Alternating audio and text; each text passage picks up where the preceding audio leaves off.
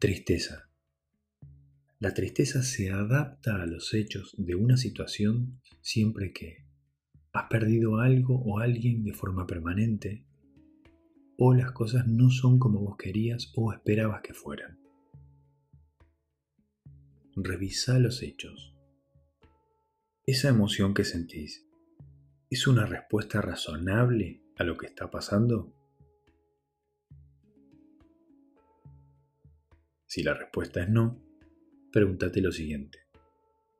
¿El actuar sobre mi emoción resolverá el problema que me estoy enfrentando? Si me dejo llevar por el impulso, ¿mejoraré las cosas? Si la respuesta a estas dos preguntas es no, has decidido que tu emoción no está justificada por los hechos o no es efectiva para tus objetivos. ¿Qué puedes hacer cuando la tristeza no esté justificada por los hechos o no es efectiva? Acciones opuestas para la tristeza. Haz lo contrario de tus tristes impulsos de acción o inacción. Por ejemplo, ponete en actividad. Evita evitar. Mantén la práctica activa. Hace cosas que te hagan sentir competente y te den seguridad propia. Aborda, no evites. Por ejemplo, cuando perdés una tarjeta de crédito, llamar y cancelarla, en lugar de quedarte triste por haberla perdido. Aumenta los eventos agradables. Presta atención al momento presente. Sé consciente de tu entorno, de cada detalle a medida que se va desarrollando. Experimenta actividades nuevas o positivas en las que participes.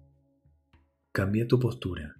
Adopta una postura corporal brillante, con la cabeza en alto, los ojos abiertos y los hombros hacia atrás. Mantén un tono de voz optimista.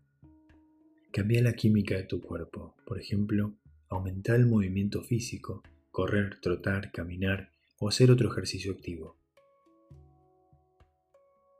Cuando la emoción intensa te visite y tengas la necesidad de realizar el impulso indeseado, Empezá a hacer la acción opuesta de dicha emoción y continúa actuando de manera opuesta hasta que la emoción disminuya. Repetí la acción opuesta una y otra vez en cada oportunidad que tengas. A veces funciona inmediatamente, pero en otros casos hay que practicar mucho para superar impulsos emocionales injustificados. Recordá que la idea es hacer lo opuesto completamente, postura opuesta, expresión facial opuesta, pensamiento, lo que decís y cómo lo decís.